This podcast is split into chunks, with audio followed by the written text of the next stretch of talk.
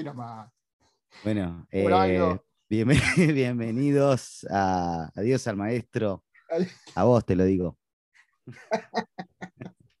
Mucho Berkeley, mucho Berkeley, pero no, ¿eh? no hay nada de Berkeley, perdón, vamos a sacarnos esto, porque está haciendo calor.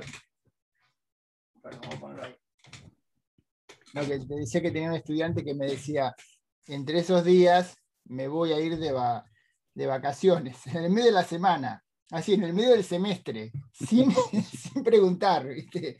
Dice, ¿quiere Te que aviso, te ¿Quiere- aviso. quiere- no, ni permiso. Dice, ¿quiere que lo haga antes o después? Como, como si le estuviera permitido, ¿viste? Ya asume la pregunta, la premisa asume que puede entregarlo antes o después. ¿viste? Claro. Pero quiere que lo haga antes o después. Se me pasó la fecha del trabajo, ¿dónde lo entrego? ¿Por qué asumís que puedes ¿Qué entregar? prefiere, el miércoles o el viernes? Eh, Te dan dos pero- opciones. Pero, pero entendés que en la pregunta, en la pregunta, ya dice, en la pregunta asume. Claro, obvio. No, espera, espera, yo quiero hacer otra cosa porque la verdad que es muy lindo que nos veamos así, en dos, porque si no, Zoom graba uno y después graba el otro. Yo voy a hacer algo con Camtasia y esto está en vivo para que se puedan grabar los dos al mismo tiempo, porque si no es... eh,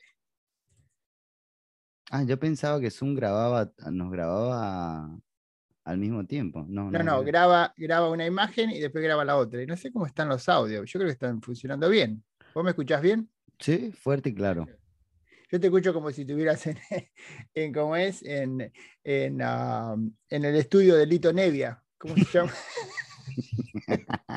En la- ¿Cómo es que se llama el estudio? Eh, eh, ¿Cómo se llama el estudio de, de Lito? Eh, bueno, Melopea. En Melopea, ahí estás. Estás en Melopea. Melopea al lado de, de- de- ¿cómo es? De Davis. Eso que todavía no pongo la voz bonita. ¿eh? Cuidado, bro. mucho doctorado, mucho doctorado de UC, pero viste, nos dan un mate y ya, ya hablamos con la boca torcida, así, parecemos Tabaré Vázquez, ¿viste?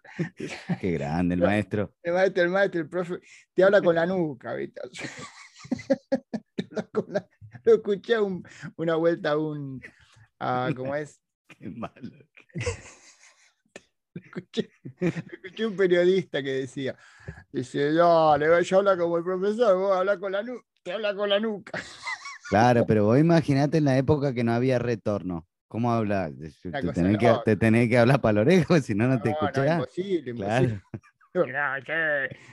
Ahora tengo que estoy probando a ver acá cómo Sería por eso que bien. Que los tangueros cantaban así también. Claro, falta de retorno, ¿no? El mundo fue, será una porquería. Claro, si no, no te escuchás, que está cantando sordo, es re difícil. A los gritos. Bueno, no, no, es, eh, no es algo. A ver, ahí va a salir mejor. Todo es así acá, ¿no? Todo es una cosa improvisada. Y después esto va a estar. Ahí empieza a grabar. A ver. Uno, dos, tres. Y ahí está. Bueno, veremos cómo sale, porque la verdad que no sé si va a ser bueno o no. Pero bueno. Empezamos entonces este nuevo podcasting, ¿no? Que lo hacemos con el hermano acá, Juan Miranda. Hasta nombre de gaucho tiene. Juan Miranda. Grande, Juan. Mirá, Aguante, Juan. Qué, qué Moreira, ni qué Moreira. Juan Miranda. En cambio, Fabián Vanga, ¿de dónde salió ese nombre? Fabián se llama encima. Y Vanga, ¿viste? Es cualquier cosa. Típico. Bueno. tip- Sí. Podía, podía ser, yo qué sé, un gaucho de anime japonés. No. o africano. Mucho O indio, indio, Bangalore, ¿no? Como Bangalore. Así que sí. eh, en la familia hubo varias deliberaciones de dónde venía el nombre. y hay siete, siete opiniones. Somos cinco, pero hay siete posibilidades. O sea, bueno, pero hay, hay dos que repiten voto. No, o sea, No, no, no, no, es como hay, uno, hay uno con dos, dos con dos opiniones diferentes. por lo menos. Eso me lo dijo un amigo, que dice que había dos rabinos y opinaban sobre el más allá y llegaron a tres teorías. porque el judaísmo es muy complejo, el más allá no, no queda claro dónde queda ese lugar, ¿no? Así que buenísimo, no, no, me, me reía mucho con, con Hey, mi amigo. Eh, pero bueno, hemos decidido llamarlo como. ¿Cómo lo llamamos, maestro? Eh, chao. Adiós. Adiós. Ah, no, ¿qué, ¿de qué está? Adiós al maestro. ¿De- Adiós al maestro. Le, Ah, sí, ¿no? No, me colgué ahí, estaba revisando acá lo- El nombre. el último artículo que no me leí, que mm, se llama La importancia del primero de mayo en la construcción de la identidad obrera, centrado en Porto Alegre, Brasil, de 1896 a 1920. Ese todavía no me lo leo. yo no estudié para hoy. Vanga, no estudié. Éramos muy honestos nosotros. La segunda era- a ver, geografía. Los encadenamientos de Europa del Este. A ver, Vanga, no estudié. Esa es la respuesta Bueno, inmediata. el que avisa no es traidor, dice. Eh, sí, ya está, cero. Bueno, viste que está el, el, el- el Gentleman C, ¿no? El Gentleman C, los ingleses sacaron un C, no puede sacarse. Nosotros en Villa Madero teníamos el Gentleman Zero. Claro. Caballero, no, bueno, el cero es un número fascinante. Ya de o sea, místicos. Claro, imagínate, el, el infinito y el cero. El, cero tiene más de infinito que el infinito. ¿Vos viste cómo? Ah. incontable, incontable. éramos unos místicos bárbaros nosotros. Sacábamos cero. A ver, bajaste uno y volviste a la normalidad. Volví a la No. normalidad, ¿viste? Así que sí. Bueno, es decir, que me saqué cero en todas las clases de lengua. Y entonces cuando terminé dije, bueno, voy a hacer un doctorado en Berkeley, porque si no, letras. Claro, porque no aprendí nada. Voy a... No, pero ¿cómo terminaste vos en letras? La verdad. Yo iba a una escuela técnica de, de- de pedo que leíamos el. le- creo que leímos al- una vez medio cuento de, de Quiroga, que son cortitos. creo que a la deriva, y era como una metáfora de, de la clase, yo qué sé, no sé. Claro. Ya mal, me metí en lengua porque no sabía nada, quería saber, la verdad, no nos Claro. nada, era todo dibujo técnico, estática, termodinámica, soldadura, Claro. o sea, nada que ver, Pero terminaste en UC Davis estudiando letras. claro. Y bueno, sí, es que No había, empecé... no había otra opción, dijiste. Es lo que hay. No. no, sabés que no sabía. La verdad es que no iba a hacer un doctorado, pero yo, yo qué sé, me, me dejé convencer y me quedaba cerca. No, sí, yo me, me iba a ir a, me iba a probar suerte en Panamá, nada que ver. Hice la maestría en Reno, lengua- en lengua también. No, claro, no, bueno, ya, ya no sabés todo lo que te enterás de los edificios que están abandonados ahí, de no solo presidentes del sur, del hemisferio, sino del norte también, Claro. que tienen ahí, no sé, eh, lavanderías, tienen, la gente va a lavar la ropa ahí, daban todo, todo. la- Claro. Claro. Y, y nada, o sea, dejé- pensé, digo, bueno, la academia te, te- te quema la cabeza, me- mejor me voy a hacer plata. Claro. No tenía un peso. Sigo Y siendo un a peso. California. Sí, Te contaste con los hippies que te decían, no, plata acá no hay. Claro, me sentía como, el, claro, era, era el, el patito feo. Digo, ah, bueno, somos todos iguales, no pasa nada. Acá dijeron todo, acá el dinero no existe. todo. Let's go with the flow. Claro, después vinieron los incendios y nada. Cambió. Pero ¿cómo terminaste, la verdad, cómo terminaste en letras en, en- en Davis? Y en letra, es que hice, un, hice el último año de la secundaria en Utah. Mm, Claro, yo no sabía que era Utah. Para mí Estados Unidos era más o menos igual, todo. O sea, era todo como, yo qué sé, era todo Hollywood. o claro, sea, todo Nueva York. Yo, seguramente que la estatua estaba ahí al lado, la estatua de la libertad. claro. Y no, me, o sea, curva, me comí tres curvas. No, nada que ver con, o sea, con lo que yo tenía en la cabeza, ¿no? Claro.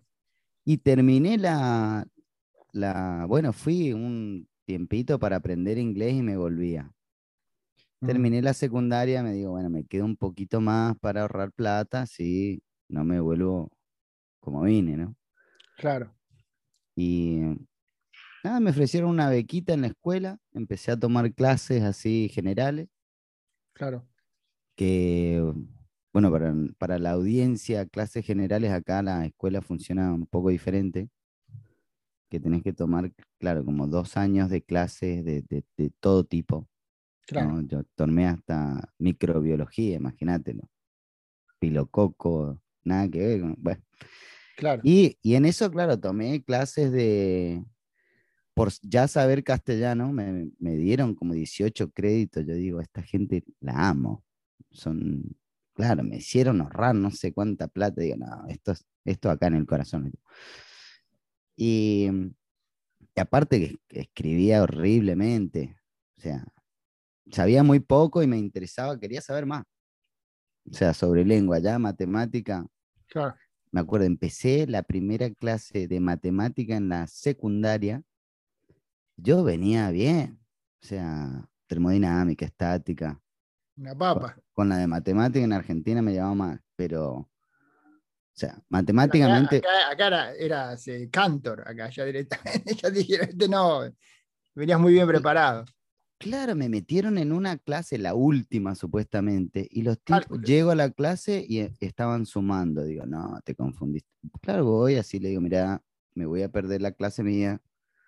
Eh, decime cuál es mi clase, porque fui a la que me mandaron y están sumando. Dice, no, esa es tu clase. Ah, bueno, estudio matemática nunca. Como más". latino dijeron, este Paul lo mandamos a sumar. Contra racista, ¿viste? Ya. Claro, para los, para los exámenes, sacaba, claro, todos 100 en matemáticas, que era muy básico, ¿no? Pero en inglés eh, eh, venía bajo cero, y así que me empecé a concentrar más en, en lengua, porque era lo que más me hacía falta, ¿no? Claro. Y después, claro, aprendiendo castellano, aprendía también inglés y viceversa, y se aprendía de lenguas en general. Y tuve un par de profesores que eran geniales y bueno. Y así, así me Claro. empecé a, a ir por la lengua. Pero esto para aclarar, era la secundaria. claro, esto era la High secu- school. high school. Ya. Y Claro. en, claro, y en la facu, en la facu fue que empecé, que tomando generales tuve que tomar, tenés que tomar castellano, ¿no? Claro. Y ahí es que me dieron todos estos créditos por ya saber y entré ya en literatura. Y claro, me tomé una clase del... Siempre me, me había querido leer Quijote, pero nunca me lo había leído. Así que digo, qué mejor que tomarme una clase y leerme, encima que me den puntos por esto. Sí. Yo ahí feliz de la vida. Y literatura también latinoamericana, que tampoco conocía tanto Claro. ya conocía, pero, pero nada, me encantó y después nada, empecé por ahí y seguí, seguí, terminé la carrera en, en España. Claro, cuando llegué a España estaba en el último año de acá, pero yo tenía, claro, dos años y medio de carrera acá. Y allá la gente tenía cinco años, ¿no? Me metieron con los de quinto. Claro. Yo venía, necesitaba biblioteca, básicamente. Nada, Claro. a, a la Biblia, vamos. Y me pasaba la Biblia, la playa, la Biblia, la playa. Y divino. ¿Y qué terminaste ahí? ¿El secundario, la primaria? ¿Qué No, te- no, ahí terminé la, claro, el, el undergrad, el, el, claro, la licenciatura. Claro, que es un, ese es siempre el debate. El BA es una licenciatura sin tesis. Acá. Es una cosa así. O sea, podés hacer tesis si querés de, Claro, con exacto. honores, yo qué sé. Senior thesis, ya, ya. No, porque hay gente que no va a saber bien. eh, Siempre la confusión me pasa con profesores que les tengo que estar explicando 30 veces. Dice, estudias en un college, ¿no? Y te hacen ya un secundario. Mm, No, No, college significa universidad. Ah, ¿y por qué lo llaman universidad? no lo llaman universidad. Bueno, porque es un dilema, ¿no? Porque la universidad no es, es, siempre es el dilema que es un college y que es, un, que es una universidad. Eh, por ejemplo, Holy Names acá al lado es una universidad, pero no tiene mucha investigación. En cambio, City College of New York ¿no? Hay mucha gente en el City College. Claro.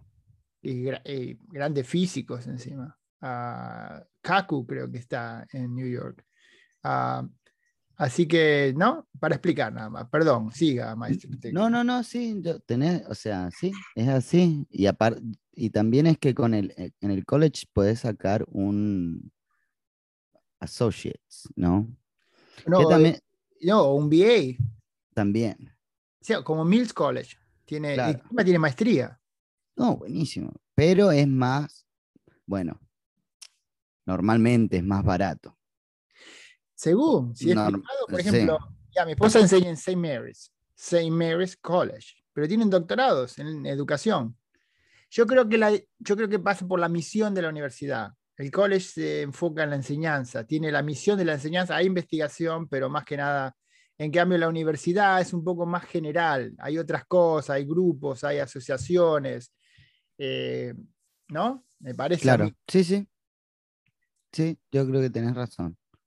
qué sé yo, es un poco raro ese tema. Y La verdad que paso horas explicándole a la gente en Argentina qué es un college. es difícil de entender también, o sea, porque hay college de todo tipo y hay universidades de todo tipo Sí, y es, está más interconectado, me parece, no tan subdividido, ¿no? Por ejemplo, la gente puede venir a nuestro college y tomar clases y después se van a Berkeley, se pueden a St. Mary, se pueden a Mills, a donde quieran. Es decir, como que está conectado el sistema. sí. Sí. O puedes hacer, claro, los dos al mismo tiempo, ¿no? O O haces sea, un AA, sí, Sí, no, es, eh, que sería como una tecnicatura. Es otro problema, que es un AA, ¿no? Es decir, bueno, es una tecnicatura, me parece, más o menos. Eh, claro. No, y es, o sea, también en, en las traducciones, por ejemplo, de, en, en este problema de traducción de, de notas y de, de clase y de, Ah. Imagínate, yo cuando fui a España, claro, acá en Estados Unidos las notas son bastante tan infladas. Las notas, hay una inflación de notas importante. Y en España están súper desinfladas. Las notas están ahí a- a- en el, por el piso. Claro, la gente con un- una nota que pase ya es feliz de la vida. Claro. Me acuerdo que tomaba una clase y me saqué un 89. Claro, imagínate, yo ve, Llorabas. Claro, yo tenía que volver acá y las Me notas ahí. Claro, me mató. Y No, era la, pero me- es altísimo. claro, era la mejor nota de la clase. Y la, y la profe me decía, ¿qué haces acá? Yo digo, ¿cómo que hago acá? Yo voy con esto a mi universidad y soy un bruto. No puedo. Bueno, no un bruto, pues una vez te sacaste. claro, Una, B, pero- me- una, A men- una B plus. No, yo sé porque mi hermana me decía que estaba tomando un curso y dijo, y lo pasó de una forma tremenda, decía mi hermano. ¿Sí? ¿Sí? ¿Cuánto sacó? 6, que sería 60. Y yo, yo pensé, con 60 no pasás acá. Tenés que tener 70 o más para claro, sacarte una C.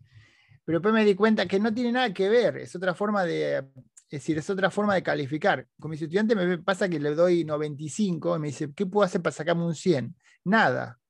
Le digo, digo, mira, si lo hago yo, me doy un 95, ¿ok? Si lo hace, no sé, lo escribe Márquez, le pongo un 97. Y Si lo escribe Dios, si lo escribe Dios, le pongo un 98. Dice el mío. ¿Por qué? Y Dios solo habla, ¿eh? Solo habla. Solo se escucha la voz, dice. Claro. Imagínate el trabajo que tuve que haber hecho. No, no, no, no. No, sí, yo entiendo eso perfectamente. Cuando vine, yo te contándote, yo llegué a letras de otra manera. Yo venía de la psicología, porque en la secundaria era horrible en letras. Era horrible, pero mal. Hasta me dijeron un momento, mira, no es para vos, dedícate a otra cosa. Es decir, de- anda, me, dijo, me recuerdo un examen que estaba tan nervioso que no estaba pasando. No pasé lengua 1 ni pasé lengua 2 y ya me decían, no vas a poder tomar 3. Para tomar 3 tenés que pasar 2.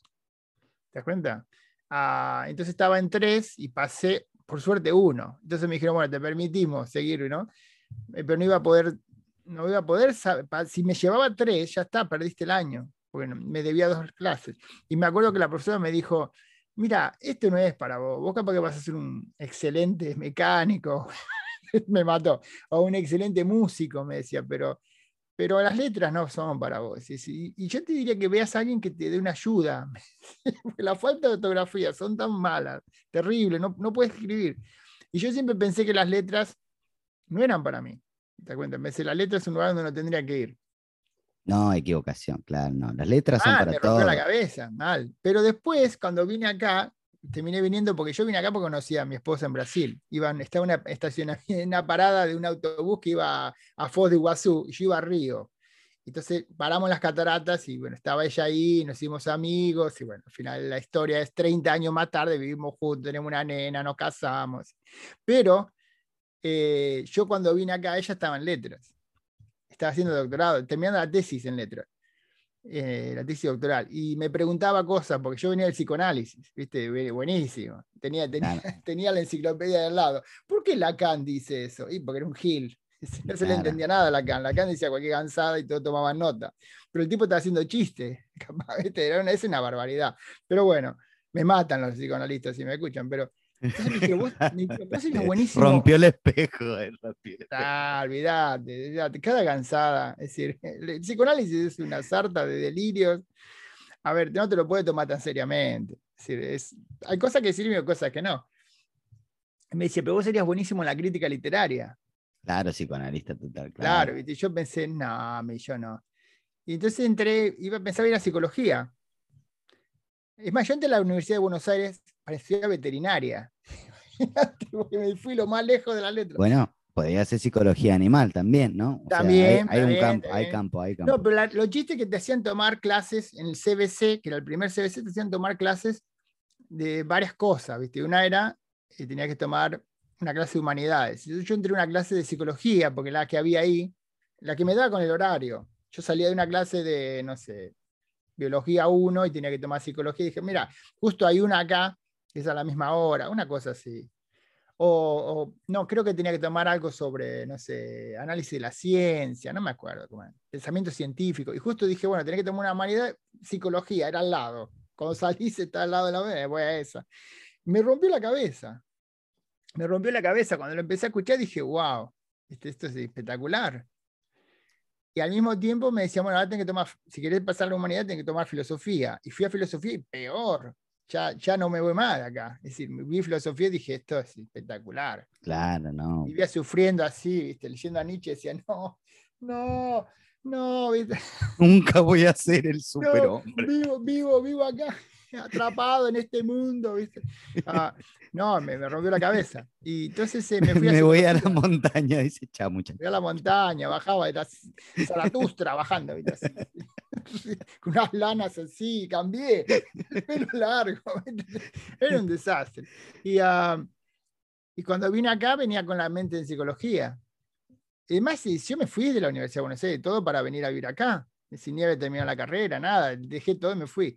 Vine acá y dije, viste, una clase de literatura, y no, viste, a ver si esto no me va a ir bien. Pero la tenés que tomar. Bueno, tomé English 1B, me acuerdo. Leímos algo, no me acuerdo, E. Cummings. Esto es buenísimo.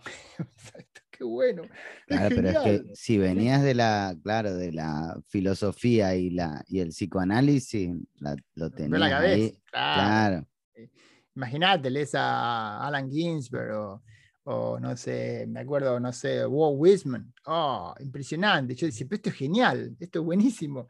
Y pero no, pero esto no es lo mío. ¿viste? Yo no debería ir ahí. No, me dijo, no gusta, no me gusta. No, no, bueno, bueno. Pero alguien me dijo, pero no, vos deberías estar en las letras.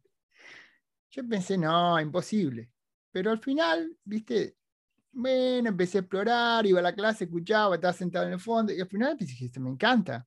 Y terminamos haciendo un doctorado en letras. Es- yo no puedo imaginar otra cosa que hacer crítica literaria, no puedo hacer otra cosa. Viste como decía Pavarotti, si, te, si nacés de vuelta, ¿qué sos? Y cantante de ópera, decía Pavarotti. Y bueno, yo igual. le, le fue re bien. ¿no? No, pero era lo que él era. Es decir, si vos me decís, ¿qué sos? Y la crítica literaria, eso, ¿no? Poeta, Mm, no. Mm, eh, Narrador, no. La crónica, Mm, no. Y me, me invitaban, no, tenés que hacer crónica. Mm, Crítica literaria es, ah, esto es, eh, pero esto que bah, es increíble, me, me rompió la cabeza. Leí, eh, Jameson estaba, eh, no lo puedo creer. Y todo me decía, si es una mierda, no se entiende un carajo. No, eh, Decía, Jameson, no, maestro. Jameson acá, un- acá le digo. A, Fede- a Federico. Sí, la, palabra Fede, Denise, Fede. Leer y dice, la palabra de Dios. todo, todo así, ¿no? Pero no, impresionante. Y viste cómo son las cosas. Las matemáticas a mí siempre me eran muy difíciles, pero el último, el último año me di cuenta, me di cuenta, si mi mujer se ríe. Las matemáticas me son muy fáciles, me, me gustan, pero fácil, no sé, no es algo que me llame, pero yo era un desastre, ¿viste? Todo pasaba con lo justo, con 7, justo, justo, 6 con 99, bueno, dale un 7. Pero un día estaba mirando el pizarrón y digo, disculpe, una pregunta, sí, sí, pregunta, pregunta. Cuando dice igual, dice igual, ¿no? Quiere decir que lo que está de la izquierda es igual que lo que está a la derecha, ¿no? Todo mirá. Y sí. Es decir, que todo lo que está acá es igual a lo que está del otro lado, con el igual. Matemática 5, ¿viste? Todo. Bueno, bueno, pero eso conceptualmente es, es profundo. Pero yo no, qué profundo. Ah. La rayita, digo, lo que está en la rayita, el que está acá abajo pega con el que está en la rayita del otro lado, ¿no? Y me dice, sí. es una pelotudez esto, si no te jugamos ajedrez. Entonces, pa, pa, pa, pa, 100, así, sí, sí, toma, te doy otro. Porque era una avanzada, era una pavada, y vas quitando. Si tenés un 5 acá, le quitas el otro del 5 del otro lado. Es decir, una gansada. Me parecía muy fácil. Y dijo, este tipo tiene problemas, tiene problemas mentales es el nerd, viste, con los anteojos en el fondo jugando ajedrez, cuando todos están cagándose a trompada, yo estaba leyendo Siddhartha, así en el fondo, viste, algo está mal con este chico. Pero no te dabas cuenta quién eras, era como salirte del closet, viste, yo, me di cuenta que era nerd. Un día dije, claro, soy nerd, eso no... Yeah. Mamá, tengo algo que decirte. Es que yo sé que no te va a gustar, pero me encanta estudiar, mamá. No, no, hijo. No, no, ¿quién me, va a atender la, las lanas? ¿Quién me va a atender el negocio? Qué grande. No, pero. Yo, a mí me encantaban las matemáticas hasta que, bueno, tuve un problema con una profe. Ah. Eh, esto para la audiencia, para ustedes, audiencia. Para la audiencia, para la audiencia. Claro, que no me quiso corregir un, un examen final porque era indocumentado en Argentina. Ah. En Argentina. En Argentina. Claro, soy, soy tejano. Pero ¿cómo que soy nací, nací en Texas, yo qué sé. ¿Naciste en Texas? Sí. Ok, entonces, ¿cómo vas en Argentina? No puede ser indocumentado en Argentina. En todos lados puede ser indocumentado. No... sí, Todos claro. somos indocumentados en Argentina, ¿ok? No, vos tenés DNI, yo no. ok, ese es un punto que hay que desmistificarlo. Si vos no te llamás Atahualpa, o no te llamás, no sé, primo, algún primo querandí, ¿viste? Somos todos, somos todos ilegales en Argentina, ¿ok? Claro, yo entiendo, o sea, entiendo eso, pero las becas no me las daban.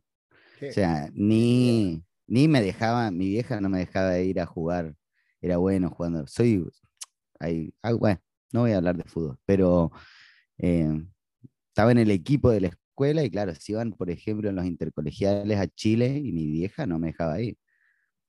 Y yo estaba re caliente, ¿no? Es como, mamá, el equipo me necesita.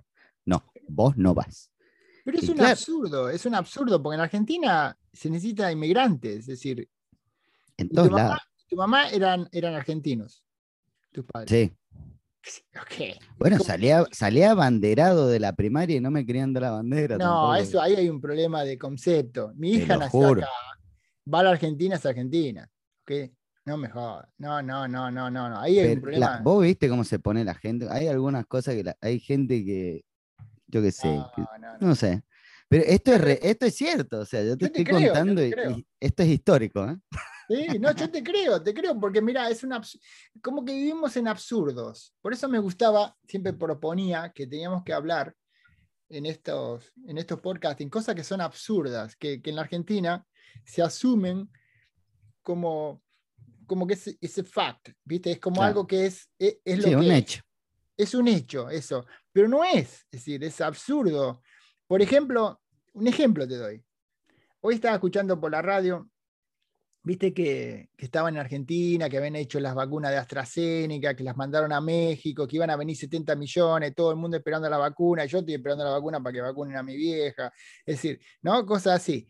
y las vacunas no llegan. No sé por qué, qué pasó en México, no las podían envasar, creo que mandaron algunas, a, mandaron algunas acá, muy bien, ¿viste? Entonces todo el mundo, ahí está, ¿viste? Ya está, los yankees. Tienen que ser los yankees, porque pobre le pegan, ¿viste? No sé, llueve y ahí está, la NASA. Seguro, ¿viste? No, pero Rosa, ¿viste? Jefferson. Pará, ¿qué me decís? Es decir, le pegan a los, a los pobres norteamericanos, le pegan porque no, no, tienen como para que les peguen, pero digo, pero digo, le pegan por cualquier cosa. Y sí, se, han hecho la fama, nos hemos hecho fama. Ya viene el partido, ¿viste? Los trojos, viene con la bandera, ¿viste? No, devuélvame la vacuna. Y yo pensaba, qué porquería, ¿cómo se afanaron la vacuna? Y pensé, qué raro, porque acá la vacuna AstraZeneca no se usa. No es que sea mala o buena, dijeron, no, gracias.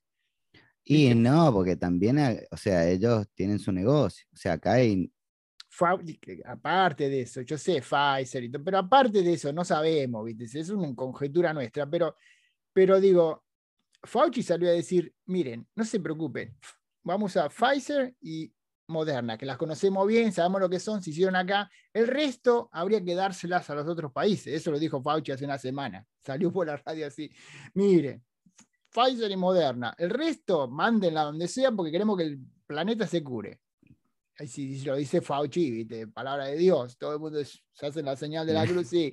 Bueno, pero yo pensé, ¿cómo puede ser? ¿No? Y Alberto llama, ¿viste? Llama acá a Biden. No estamos haciendo asiente nosotros. Le dicen, mándame la vacuna, dale. Yo pensé, y todo, ah, ¿viste? Le devolveme la vacuna, que se afanaron los que se afanaron la vacuna, se afanaron 400 millones de vacunas. Y yo pensé, voy a leer, porque hay que ir con lo concreto. Salí a buscar a ver si verdaderamente la pero no tenía nada que ver. Y hoy salió un tipo de gobierno a decir, no, pero esperen, ¿por qué dicen esas pavadas? No, los pobres no nos, no nos robaron nada, la vacuna se quedaron eh, ahí esperando en México que no salen por alguna razón. Y le fue a llamar y dijo, mira, si no van a usar el dote que le mandaron a ustedes de AstraZeneca, que se hicieron acá, según lo que estaba leyendo. Puedo estar equivocado, ¿eh? esto no es, no, no es peer review lo que estamos diciendo acá. No, no, no, no, no tiene referato. Uh, mándame un par a nosotros. Y parece ser que le estaban diciendo, sí, van a mandarle, ¿viste? Algunas vacunas, o algo así era. Pero lo ya está, ¿viste? Hicimos tres kilos de asado, ¿viste? Para el, para el domingo, se lo robó los yankees. Vinieron la, embajada. ¿Dónde está mi chorizo? En la embajada. Es decir, no joda, es, un poco difícil, ¿viste? Uno quiere ser del palo, ¿viste? Que está con los compañeros y decir, sí, vamos, loco, vamos. Pero al final es muy, es muy monotemático, ¿viste? Claro, pero, pero pensé en la creatividad. Qué aburrido es decir no pasó nada. No, no, no pasó nada. No, no, no pasó nada. No, te, te morís, qué aburrimiento. apuntale un poco a Putin de vez en cuando, criticarle un poquito. Y no sé, el tipo, el, el, decidente, este pobre tipo que está en cana ahí, no lo debería, no sé cómo es el tema, pero exploremos. Ah, no, el, el compañero Putin le mandaron, dejate, déjame de joder, déjame de joder, chabón. Si yo no quiero, no soy macrista, no soy macrista, ¿ok? pero pero dejate de Putin, ¿no? Y los chinos, ah, el paraíso, ¿viste? Ahí está todo fenómeno, estamos todo fenómeno. Y los pobres musulmanes chinos están diciendo, nos están haciendo de goma, exploremos un poquito, un poquito, lee un poco, a ver, a ver, vamos a ver, ¿viste? Porque todos estamos todos manchados, es decir, no, no hay país santo. Acá, acá las piedras en el bolsillo, todo el mundo con las piedras en el bolsillo. ¿Qué podemos decir nosotros? Ninguna tira piedra los imperialistas, vienen los yankees, los imperialistas, pero por decíselo a un mapuche en la Patagonia, hermano. Claro. Yo, yo estaba en Bolivia una vuelta y pensé, viste, ¿qué dicen, hermano? me miraron, vos, vos parecés el tipo que vino acá hace 500 años claro. y vino acá y nos mató a todos. Y yo, viste, y sí, y sí, viste. Claro, eh, pero por ejemplo vino cabeza de vaca también, ¿no? O sea que, yo qué sé, o sea, no. ¿quién va a venir? Venía otra gente, o sea, que también depende, sí, vos te podés ver como, como quien sea. Pero ¿quién iba Pero Al mismo tiempo, o sea, para desmitificar también, por ejemplo, yo qué sé, los aztecas eran súper guerreros, ¿no? Le rezaban a, eh, al dios de la guerra, hacían un quilombo bárbaro. Claro, y dentro también había gente súper buena, ¿no? O sea, Pero claro, pero no fueron, pero no iban a, no le invadieron Madrid tampoco los aztecas, te cuento. Entonces estos llegaron y sí, no venían. No llegaron, no, no venían, eh, llegaron. ya, no venían de profesores de, de- de biología de MIT tampoco, ¿viste? Venían, venían los muchachos de Villa Madero, como yo, ¿viste? Venía, venía la masa trabajadora, le dijeron, vení, te subimos una carabela, te vas allá, vas a ver, te vamos a dar plata y te vamos a una casa, vamos todo. Es decir, mi abuelo venía así, ¿viste? vamos. Es decir, no, tampoco endiosemos de ningún lado. No, no, claro. Para nada. Es decir, no eran muy. Vos lees eh, Bartolomé las Casas y es una masacre. eh, es la Yo soy fan de Arbolito. Arbolito es mi, es mi héroe. Así te- Pero la, ara- la Araucana. Yo cuando leía la Araucana, eso la leíamos con, eh, con eh, José Rabasa, un capo total en Brooklyn, un, un colonialista que muchísimo con él. Y me decía, lo están empalando al pobre Caupolicán. ¿Viste? Caupolicán esto así, lo están, le metieron el garrote vil, ¿viste? Una cosa horrible, eran ma- masacradores los, ¿no? Estos conquistadores. Y, pobre, él estaba así, Caupolicán, y él decía, ¿qué quiere de mí este tipo cuando escribe esto? ¿No? Cuando vos lees eso, ¿qué quiere de mí este, este escritor? ¿qué, qué, qué- qué celebra esa, esa, ese momento horrendo? Es como estar describiendo las bombas cayendo en la Plaza de Mayo, ¿viste? Si venían la Libertadora y le ponían la B y la cruz, ¿viste? Como Cristo Rey, ¿no? Y tiraban bombas y vos decís, no es lindo eso. No. No es lindo, No. ¿por qué lo vas a describir? Es decir, lo describían Pero- Edad media, ¿viste? Masacre, vamos a. Bueno, y ¿qué hacemos también semana? Y van a colgar a uno, vamos. Claro, pero ¿a quién se lo están contando también? ¿Y cómo lo están? Porque eso, por ejemplo, mira, mi, mi, mi suegra, mi suegra es de Huelva, ¿no? Claro.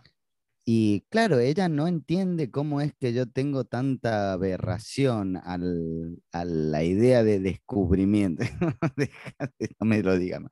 No descubrió Y nada. yo le digo, claro, es como, mirá, que vos- ¿quién descubrió a quién? Le pongo, a ver, si vos estás en la, haga- pongámonos así, yo estoy en la playa y vos venís en un barco, ¿quién ve primero a quién? Yo te veo primero a vos, porque yo me estoy Claro. escondido detrás de un árbol, vos no te podés esconder en el mar, o sea que yo te descubrí a vos. Claro. Pero claro, la cosa es que qué es lo que llega, qué información llega, ¿no? Es como, yo creo que pasa ahora mismo, por ejemplo, en muchos diarios argentinos, la información que llega de Estados Unidos está totalmente mediada. Claro. Entonces, si, si todo lo que sabes lo sabes por ahí, y puede que lo que, o sea, que tu conocimiento se reduzca a eso, ¿no? A esa, a esa mediación de, y, y ahí hay alguien. Definitivamente. Quizás sería un, poco la, sería un poco la misión de este lugar, ¿no? Porque a mí me pasó, no sé si te pasó a vos, que cuando llegás acá, no que venís, a ver, porque hay gente que te dice, sí, yo estuve en Estados Unidos, estuve tres, mes- tres semanas en Miami. Eh, me- Claro, no, no, ¿a dónde va? ¿Qué querés claro.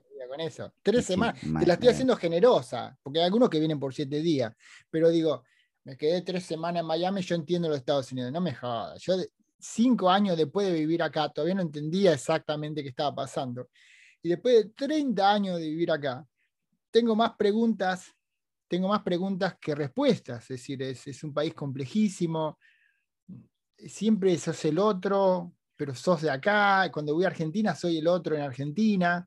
¿Viste? Ya Claro. después de tantos años de vivir acá, como te pasa a vos, que viviste más, yo viví más años acá que en Argentina, pero no vine cuando tenía 5 años, vine cuando tenía 25 años, que ya estaba todo armado, ya tenía Claro, ya hincha Chicago, soy medio peronista, ¿viste? Tomo mate, escucho a Goyeneche, ¿viste? Me gusta pescado rabioso, ya tenés todo y venís y decís, bueno, ahora te, te mudamos, ¿viste? Querés matar, porque no hay, no encontrás hierba en ninguna parte, nadie escucha, a- ¿viste? Nadie escucha, no saben lo que es Cerú Girán, ¿viste? Así que vos estás como, ¿qué hago ¿Charlie acá? quién?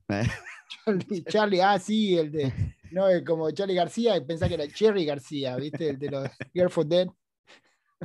Ya, es decir, ah, Bueno, que acá también hay una, una, o sea, bueno, no sé, en la escuela, por ejemplo, secundaria, en mi experiencia, la gente no tenía idea de nada.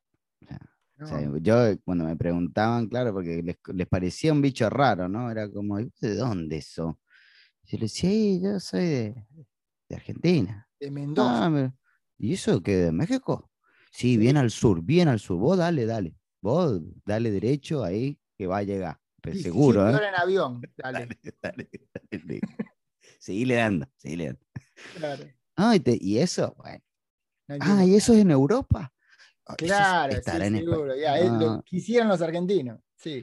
Pero claro, también, yo- o sea, es como lo hablábamos la otra vez de esto, que, que me decía de que, claro, acá llegan muy pocas noticias sobre Argentina. O sea, No ta- o sea, Messi se escucha mucho. Es que ni saben que es argentino. No sé si saben que es argentino. Eh, pero sabes que me, me pasa mucho, me pasa mucho cuando te, te entrevistan. ¿Viste cuando te entrevistan? De la radio argentina. ¿Y cómo nos ven? me Poco, pasó el- me- me- te conté, el, el lunes pasado me enfurecí porque levanté.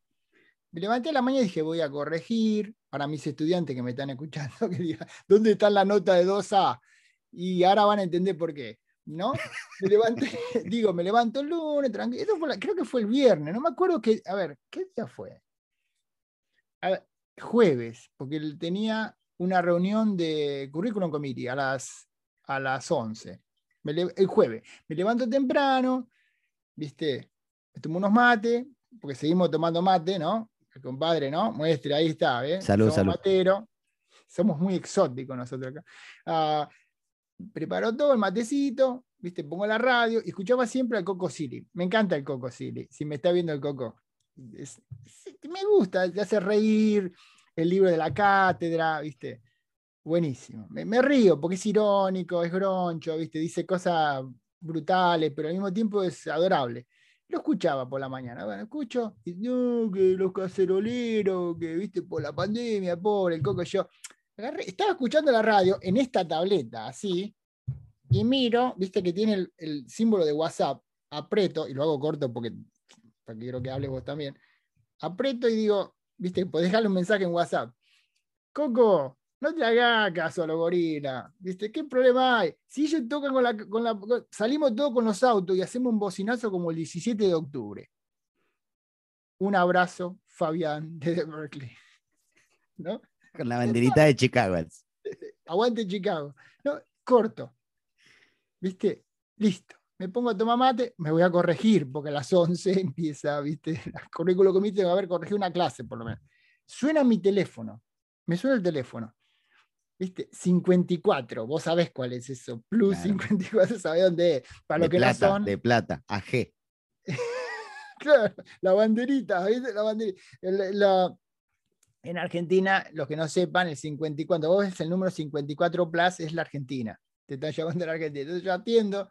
¿Quién se murió? ¿Qué está buscando? Estoy buscando qué número es el AG en la tabla periódica esta ah, rara que bueno, tengo. Tí- típico. Hablando de nurse, acá lo tenemos. 54. Atiende, ¿Quién se murió? ¿Viste? Es típica. Cuando te llaman de. Argentina, ¿quién se murió? ¿Viste? Y, no, la, te llamamos acá de la estudio Radio 10, eh, ¿viste? Con el Coco Silly, eh, aguante, ah, qué bien, querida, gracias. Dice, ¿querés que te saquemos al aire? Y yo, "¿Eh, ¿a mí? ¿Para qué yo? ¿De qué van a hablar? Pasame el tópico, ¿viste? Pasame la, la tesis. de la- Bueno, ya te, te llamamos en 10 minutos. Dale. Yo pensé, mis hermanos escuchan el Coco Silly a la mañana. En mi casa, Sorpresa. mis hermanos Claro. están escuchando el Coco. Digo, bueno, ¿viste? Ahora le, se quieren matar porque están escuchando el Coco ¿viste? y sale Fabián Manga de California. Y dice, no, hijo de puta, mirá, mamá, abuela, abuela, ponme la radio. ¿viste? Hacia los gritos, todo el peaje, Villa Madero, saque la bandera, vamos, ¿viste? uno de los nuestros. Yo, sí, sí, dale. Diez minutos. Una hora y media. No hay que ser tan hijo de puta. Una hora y media esperando acá. No pude corregir, pensando, esto me van a llamar cuando estoy corrigiendo. Y dale, no llaman. Ya está, no llaman. Empieza el currículum committee. Te aparece. Jenny Lowell. Hola, hey, how are you today, everybody? You know, like, well, do you read the outlines? Clic. Perdón, apago. ¿Qué? Al aire, dale, vamos. Pero ahora, loco, me dijiste, dijiste 10 minutos, hermano. Una hora y media estuve acá esperando. ¿Qué te pasa? Te cobro 60 dólares la hora si querés la próxima vez. La... A si entendés. ¿Viste? Bueno, salgo, hablaron 15 minutos. 15 minutos. Cuando me toca a mí, me dice, bueno, lo vamos a tener que pedir disculpas, Fabián. La, no te vas a la mierda, dejate de joder. Y la otra hablando, viste, pelotudez. Compré empanadas, la salteña, el fin de semana. ¿Qué carajo me importa a mí? La cuenta las hago yo las Claro. empanadas acá. Termina y esperá, ya, no puede ya, ir a comprarla. ¿Y cómo se nos, y dice, una pregunta, ¿cómo se nos ve de California? La, típica pregunta, ¿cómo se nos ve? No se te ve, chabón, no se te ve, no se ve nada. Yo agarro el Washington Post y tengo un tag, hermano, que dice Argentina. Tengo un tag, ¿viste? Cuando aparece Argentina, se ¡pring! ¿viste? Argentina, fin. Y aparece, eh, cayó un meteorito en la Antártida cerca de la zona argentina. Eso es lo que sale. ¿Viste? Le decís, La Alberto, Antártida es importante, ¿eh? Es importante. Hay reservas de agua Dice- importante. Dice, Claro. tres pingüinos, tres pingüinos eh, fueron encontrados flotando en el mar eh, Atlántico Sur cerca del país argentino. Eso, eso es lo que encontré. No sale nada, hermano. Sí, ¿qué, cómo qué, qué piensan del, fo- del fondo? ¿Qué fondo? ¿El de mi casa, hermano? No, no, nadie lee. eh, Seamos honestos, así que no se sabe nada. Acá están pensando si Netanyahu le va a tirar un misil a los de Irán. ¿Qué está haciendo el tipo en Corea del Norte? Bueno, el collar de pela, ¿no? Hay quilombo, hay quilombo. Lo que cae en California, mirá que el otro, este, el coreano está mirando y llega. Con la hondera esa que tiene, Sí. llega y cae acá. ¿Viste? Eso es lo que. Eso es lo único que se habla, ¿viste? Eh, pero bueno. Sí, no, es cierto. Ahora, yo me pregunto cómo habrán contado la noticia de los tres pingüinos, eso en el mar, los diferentes diarios de Argentina, ¿no? Eso estaría muy bueno. No, las únicas noticias que conoce, bueno, cuando, las- cuando lo coronaron a, bueno, lo coronaron, mirá qué católico que soy, que no sé cómo lo llaman, a Francisco, eso salió. Messi todo el tiempo por la panda futbolera. Después no hay otra cosa más. Únicamente cuando fue el que se hundió el, el submarino, ¿no? El Lara San Juan, sí. había noticias de que se estaba buscando un submarino en la costa atlántica. Eh, eh, pero eh, tendría que ser una bendición que los Estados Unidos no están mirando a la Argentina, no, no sabe nada. Sería una bendición. Es decir, eso, la gente tenía que estar contenta. Estamos acá tranquilos, nadie sabe. ¿Viste? Están cayendo misiles, allá ni vieron. ¿Viste? Cuando se enteraron, ya pasó.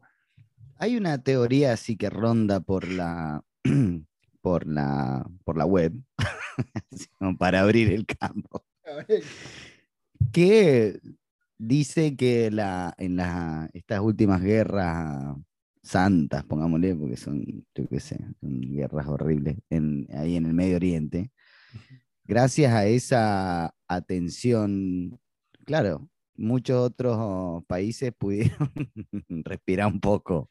¿Qué te parece? Claro, Decir, ¿cuál es tu problema? Debemos 50 mil millones de dólares. Y dice, no te, preocupes, eso es lo que se gastaron en los F-35 que no funcionan. ¿Viste? Los últimos, estos, los Raptors, estos que no sé, gastaron trillones de dólares en ese avión y al final se dieron cuenta que no les funciona como quieren.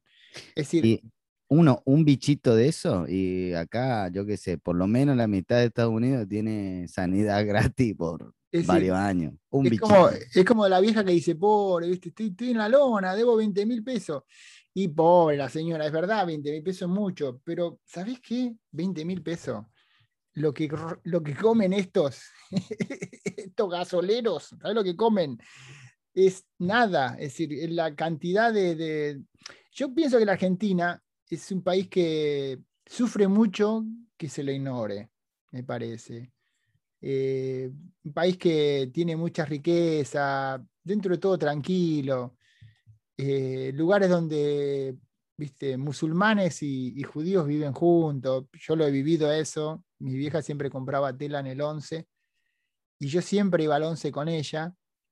Un día te iba a contar la historia de mi vieja, querían que era judía y no era. Era una gallega que tenía el pelo peinado, se venía con una, un tapado de piel y un bolso así, y me decía, ah, vení, Luisa, Luisa, ¿viste? Es una paisana, ¿viste? Una paisana. Y mi vieja no, mi vieja era gallega, ¿viste? Pero adoraba a la comunidad. Entonces, eh, pero vos tenías turcos, tenías, eh, digamos, sefarditas, eh, ashkenazis, eh, musulmanes, viviendo juntos, ¿viste? Era, y cuando salís de la Argentina, te das cuenta que no es así, inclusive en los Estados Unidos, viste que sos católico, que sos protestante, viste, como si eso fuera tan importante. Y en Argentina, yo no digo que no haya racismo en la Argentina, porque... Claro, no, sí hay un montón. Pero vivíamos juntos. Sí. Pero claro, es que, ¿sabés lo que pasa? Es que, sí, en Argentina el, bueno, no sé, yo qué sé, comparándome, ¿no? Como yo inmigrante en Argentina, o, no sé, aunque soy, obvio, yo qué sé, la argentinidad es un estado de conciencia, pero, por ejemplo, dentro de esas desventajas, como inmigrante o como indocumentado, había otra gente que la pasaba muy mal. O sea, por supuesto, no, no, no, O sea, yo no me voy a comparar a gente que venía, por ejemplo, de Bolivia, ¿no? A trabajar, que trabajaban 40 horas al día y encima los boludeaban en la era para parte. O sea, gente que venía. Y claro, ¿y ¿qué pasa? Que trabajaban un montón, no gastaban un peso y empezaban a subir. La otra gente los miraba como diciendo, ¿qué estarán haciendo esto? Y están trabajando, señora están laburando. Claro, no, no, no, no, y, me, alegra que lo digas porque me quedé, paré, porque si no sigo hablando yo solo y te quería dejar hablar, que quizá lo veíamos así porque nosotros éramos la mayoría ya, es decir, hijos de españoles, italianos, que puede ser, decir, son la mayoría, católicos, de barrio, de familia que ya vivía tercera generación, y me pasaba que, por ejemplo, en la escuela tenía un amigo querido que todavía trato de estar en contacto con él, Tadashi Tamanaja, eh, familia japonesa. El argentino más argentino que, no sé, que Perón, ¿viste? decir, no, no. Pero eh, íntimos amigos. Yo lo, adoraba, lo sigo queriendo mucho atada y, y yo no me daba cuenta que venía familia japonesa. No lo pensaba.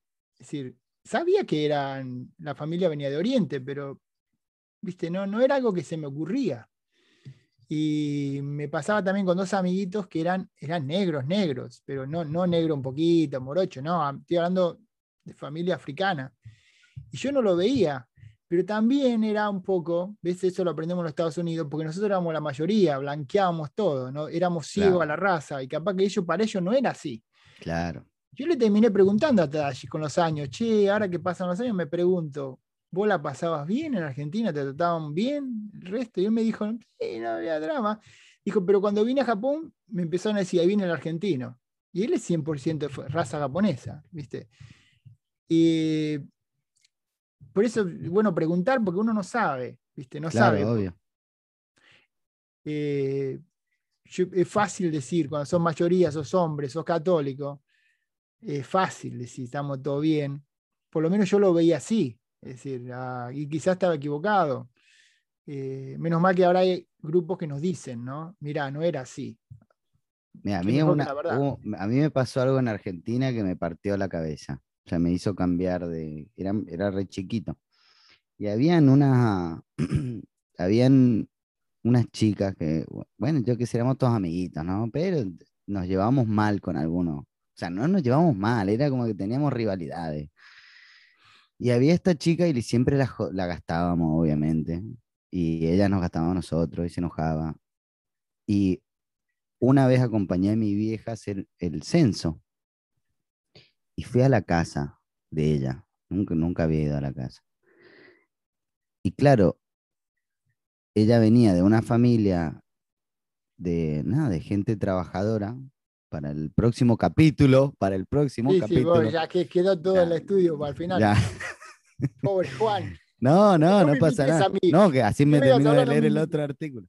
Em, y, y, claro, y vivía en, un, en, en, un cuartito de adobe, piso de tierra. No, ya, claro, a mí eso me partió al medio, ya no la jodí nunca más. O sea, ya después nos hicimos súper amigos, porque claro, claro, yo no conocía, o sea, no sabía de eso, o sea, no sabía, y el esfuerzo que estaba haciendo para solo ir a la escuela. La mayoría de los chicos ahí, claro, cuando venía la época de la cosecha, se iban a ayudar a los padres porque porque era lo único, yo qué sé, no iba nadie a la escuela, o sea, iban poca gente, ¿no? Claro. Pero, claro, esas realidades, y creo que tener tener, la- sí, Sí. Tener la sensibilidad ahora de volver para atrás y darte cuenta que había cosas que vos creías que eran de una manera y no eran así. Eh, yo también iba a una escuela pública.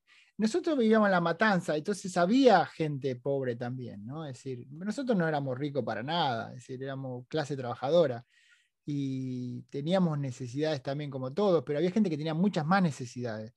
Y, ah, y no estoy hablando que yo sea de clase media, ¿eh? no, que no teníamos un auto en la puerta, no, no, no. Clase, viste, trabajadora, vivíamos bien, no nos faltaba para comer.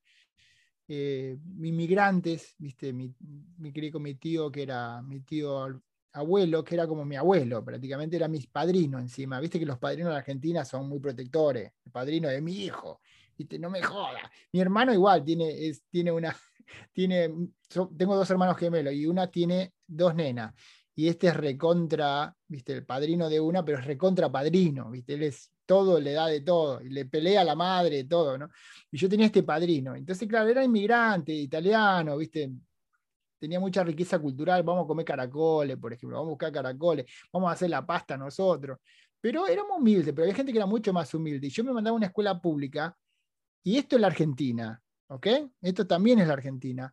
Me mandaba a una escuela pública donde íbamos todos con guardapolvo y nos sentaban adelante. Mis viejas me mandaban con moñito a la escuela, eh, ya para que me peguen, ya no, no le, no le bastaba con que sea nerd, me ponía moñito. A una escuela pública. cartelito, pegame acá. acá, pegá este.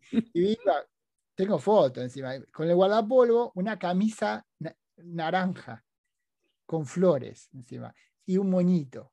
Imagínate, ese. Ese economista. pegamos. Y me querían pegar. Claro, y, lo- y eran los pibes que por eso se sentaban atrás. Entonces, cuando yo veo la foto, racialmente era muchísimo más oscuro que nosotros. ¿Viste? Era más cobrizo, más gente de, otros países, pobre, ¿viste? De la- no de otros países, pero de las provincias, o, o gente pobre de Buenos Aires, o los autóctonos, o los originarios, ¿viste?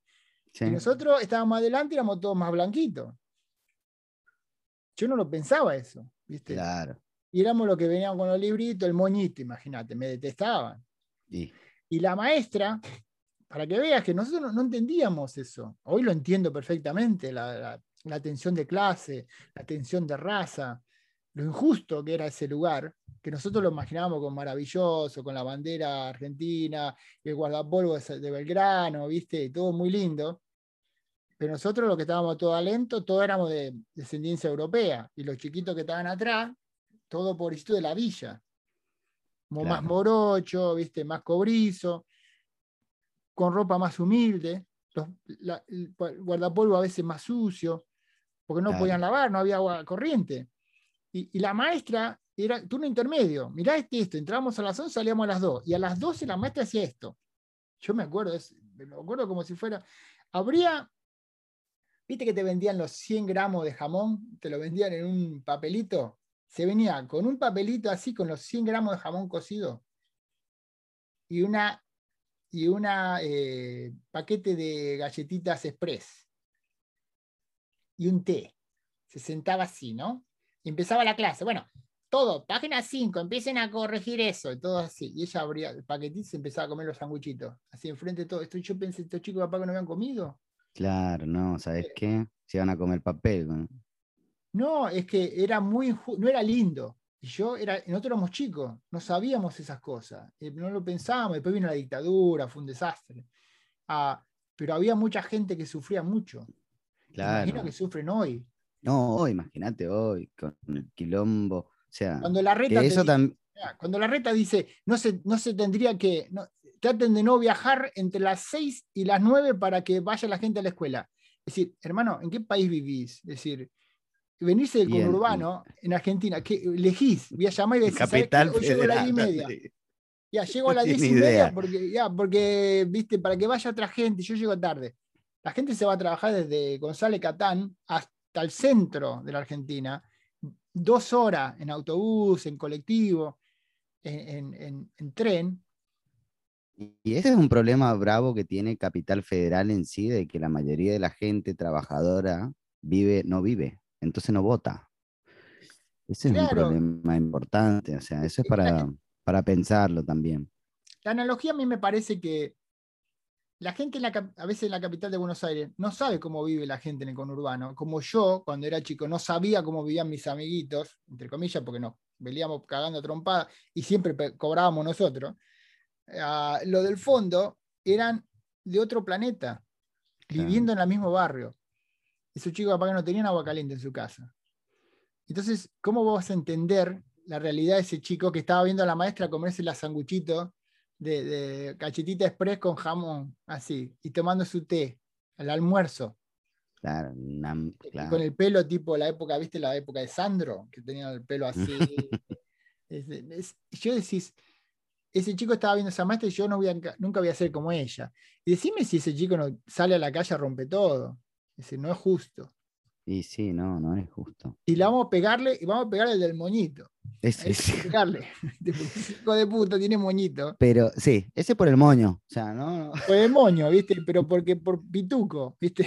Yo no, yo no lo elegí, mi mamá me mandó con moñito. ¿No?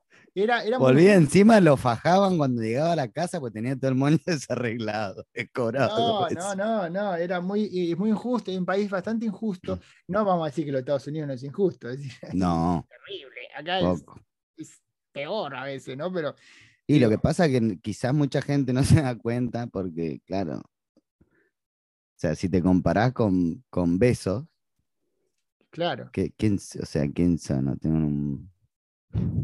Pero igual, pero igual acá, mira, igual acá, en las colinas, al lado de, de Oakland y Berkeley, si vos cruzás 13 para el otro lado, estás en un lugar.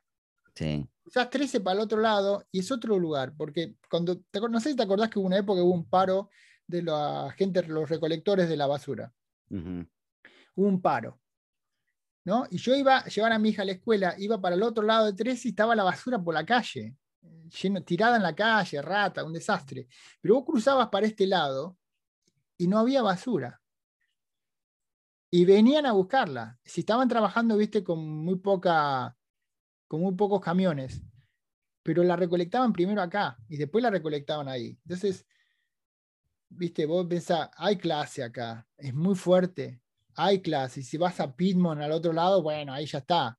Están todos los ricachones, ahí no necesitan, las escuelas son geniales. Ah, y si vivís en Utah no es lo mismo que si vivís en Los Ángeles. Y Claro. depende de dónde vivís en Los Ángeles. Y depende de dónde vives en Utah.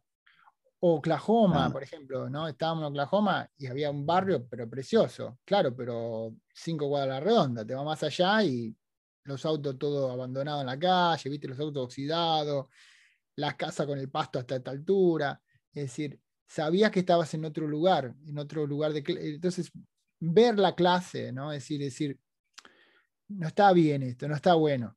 Si tampoco no, podemos, no podemos funcionar así.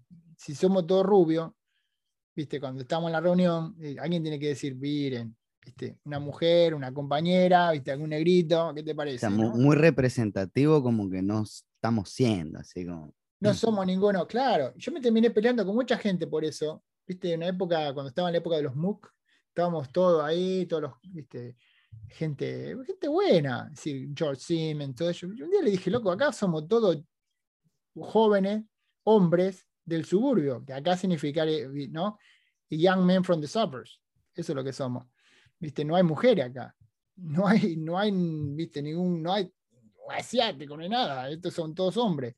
Y me decían, no, pero vos, pero vos, pero vos sos el, ah, me decían, vos sos el, ah, la diversidad, dejate de joder. Hablamos mucho, ¿no? Juan, No, no, hablamos, hablamos mucho, no. O sea, hablamos perfecto. Yo creo que este fue un buen comienzo em, para este nuevo podcast que estamos haciendo ahora con sí, voz más de podcast. Y eh, bueno, esperemos, eh, o sea, la, la intención también es desmitificar un poco el conocimiento y, y compartir otro tipo de conocimiento y opinión. me parece No. genial. Cortamos acá y seguimos en una semana más o menos, dos. Dale. Yo ya, esto- ya tengo amigos que quieren escucharlo, así que vo- vo- voy a mantener la atención dramática. Buenísimo. Bueno, Bueno, Juan, Fabi. un abrazo. Dale igual. Un abrazo.